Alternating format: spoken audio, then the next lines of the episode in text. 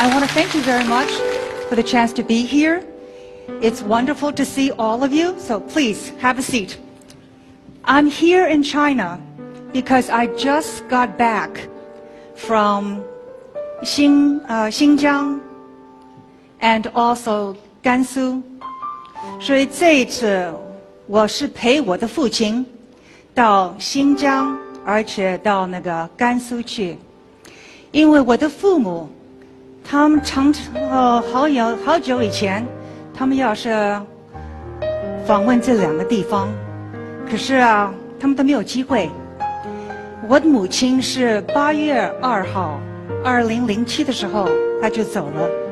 可是她生病以前，她生病时候，她常跟我那个父亲讲，因为他是个文化的人，他说如果我有机会的话，啊，我身体好一点的话，我们一定肯定要到啊新疆去，而且到甘肃去。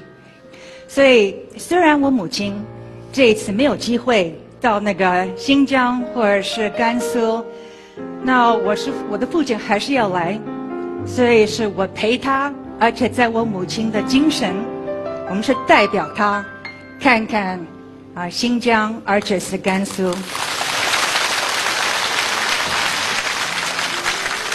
Someone asked me one time, "How did you get started in the government?" And I would say to them that. I didn't really expect to start in the government. So I started uh, in America as you know, a third grader. I came to the United States when I was about three, uh, eight years old. I started third grade. I didn't speak English. And it was very, very difficult with my parents as well. We didn't know the language in America. We didn't understand the food. Uh, we didn't understand the tradition, the culture. So I'm still very Chinese that way. People ask me, what propels you to success? What motivates you? And for me, I say, number one, I want to make my parents proud because they sacrificed so much for the children. Number two, I always wanted to work for a bigger purpose than just for myself. So I always wanted to be able to contribute and to help other people. So if you were to ask me what were my career goals, I didn't have any which in retrospect was a good thing because our community at that time was so small. 我们是移民的，所以我们是好多事情在美国都不了解的。如果那时候我有个目标的话，我想那个目标也不是 很，也不是太高的，目标是不是在底下的？so for me, when I graduated from school, I was serious. I had very simple goals. One is to get a job. Two, it is basically to get an apartment so I can be independent. And then I went to Harvard uh, Business School. I graduated from Harvard Business School and because my family was in uh, business, I decided to go into banking to get some experience in banking. I didn't understand so much of what, what banking was all about, but I learned. So I worked for Citigroup. And then when I was in the middle of working for Citigroup after four years, I had the opportunity uh, to work at the White House because Citigroup has a special program. They selected outstanding performers within the bank and gave them an opportunity to support them uh, for a stint in the government. So I was selected as a White House Fellow. Uh, is that the right word? And I worked at the White House for one year. It was a difficult time. It was not easy. But I was so excited. It was so interesting because there were no Chinese, no Asians at the White House at that time. So I felt that I was blazing new trails for other Asian Americans and that I was learning a lot to be a better leader for the future. So I worked at the White House for a year and the president at that time, Ronald Reagan, was from California. I grew up in New York. I've never been to California. So I decided that I wanted to go to California. So I found a job with Bank of America in California and moved to California. I didn't know anybody. I didn't have any friends there, but I was so excited. I just wanted to see what California was like. So I was in California for about three years, and then one day I got a phone call from Secretary Elizabeth Dole. And she was the Secretary of Transportation. And she needed someone who understood banking, which I had gained in experience from Citibank. And she also needed someone who understood shipping, which I also had gained from Bank of America. So the two expertise really helped me to get the job that she had in mind. She had a portfolio in the Department of Transportation that was losing $1.8 billion a year. And she needed a banker to go and clean it up. So within one weekend, I flew back from California, found an apartment in Washington, D.C., and started work on Monday. And then from, this was the Maritime Administration, I worked there for two years, learned a great deal about the government, and around um, two years later, I was appointed the chairman of the Federal Maritime Commission. And the reason why I was appointed was because the previous chairman of the Federal Maritime Commission had passed away suddenly. And so they needed, the government needed someone who understood shipping, who had been in the government in shipping, who can be the chairman. So once again, my particular background in shipping, transportation, banking was very important. And so I was chairman for about a year. And then a new president came in and it was uh, the first President Bush. And so he asked me to be the Deputy Secretary of the Department of Transportation. And at that time, I was, um, I must have been only 35, still older than you, but very, very young. I was one of the youngest deputy secretaries um, in the whole government. And I was also the only, the first Asian American deputy secretary in the United States government.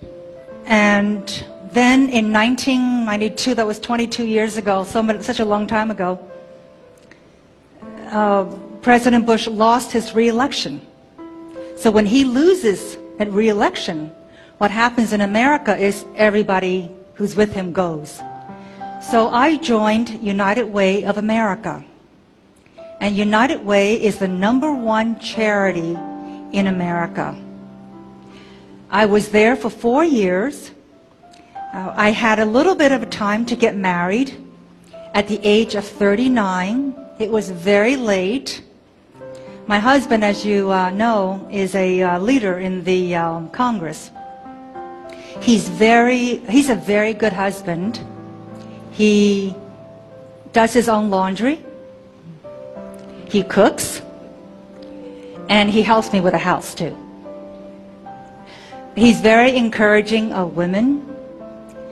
Um, and I think it's really important to find someone who is going to be your life partner. because they will help you adapt to your life and they will help you adapt to your career as well. And so in 1996, I wanted to have a break, so I joined a think tank where I took some time to study and learn more about the American political system, how to get ideas across, because America is a very confrontational society. You know, people are arguing all the time. So some people are saying this, some people are saying that, and it's okay. Uh, so there's a lot of fighting back and forth. And then in um, 2000, uh, President George W. Bush was getting ready for his presidential bid, and I had known him before because I had campaigned with his uh, for, with him for his father, and I've known him because he's also from Harvard Business School. Uh, President George W. Bush is class of 71. I was class of 1979. So we knew each other from that as well. And you'll be interested to know that I actually was supposed to get, I thought, uh, the Department of Transportation. But Norm Mineta got the Department of Transportation. And so I was very disappointed. And I think it tells you a lesson in that if you're faced with disappointment, number one, you must always think of the long term. So even though it can be a disappointment, don't be discouraged. If you handle the disappointment well, there will be lots of other opportunities. And so, indeed, I was uh, originally um, not offered, but I was indicated that Secretary of, of Labor was the position that um, they wanted for me. And I wasn't really very familiar um, with labor as much as I was familiar with transportation. So I was hoping uh, to be appointed to transportation. But when that did not happen, you know, I was very calm and I thank the president and his team for considering me. I wished them well in their new administration, thinking that I was not going to be a part of it. And then two weeks afterwards, the president's nominee for the Secretary of Labor position encountered difficulties in her confirmation hearing. In the United States, the president proposes a secretary, and then the Congress, the Senate, approves. So the original choice for the Secretary of Labor encountered difficulties in her confirmation process and she had to drop out. So they, the White House and the president needed to find a new Secretary of Labor, someone they trusted, someone who they know can clear and gain the approval of the Senate, who had no blemish on their record so they can go through the confirmation process very easily. And so they approached me again and asked whether I would be interested in applying, in uh, accepting the position of the Secretary of Labor. And so that was how I became uh, the Secretary of Labor. So I wasn't the first choice. but,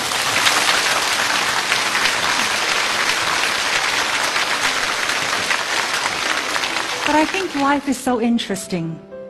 You, it's hard to plan every little step. You must plan, but you can't plan every little step. And it's very, very hard to um, know all the opportunities. So I think the ability to have a good attitude, the ability to always be confident, to be optimistic and to look ahead is very important. So when I talk about my career, you know, each of the steps was very interesting, but I never planned for it. It just happened because I was hardworking. I was always trying to do more than what was asked of me. And people noticed. So when the opportunities came, my name always came to the surface, always came to the top. So I think the most important thing is it's important to plan, but you can't plan every step. The most important thing is you have to have some inner confidence that you really like what you're doing. You're interested. So when I first entered Washington, I was interested. I was motivated. I wanted to find out what makes America run. I'm an immigrant to America. I didn't understand the government. So that is why I wanted to enter the government. I wanted to see how does the American government work? And I got in. And then once I got in, one door opened, I went in, and then another door opened, and I went in there, and then another door opened. None of these doors I could have known about from the very beginning because my world at that time was so small and there were so few Asian Americans in the government at that time that there was no guide, no one to tell me what to expect. But what I did find helpful, and this is again what my parents taught me, is you have to have courage and interest and curiosity. I think if there's one thing that my parents taught me a great deal of, it's curiosity. You have to have interest. You have to have curiosity. And if you're curious, you will go on and seek more doors and more opened. And these doors will open if you have persistence, if you plan ahead, and if you have the will to proceed. The world is changing so rapidly. So you'll have the same kind of opportunities as well. There's so many opportunities for you. I can't tell you what these opportunities are. But if you have the interest and you have the will and you have the confidence, you will have a lot of opportunities. So.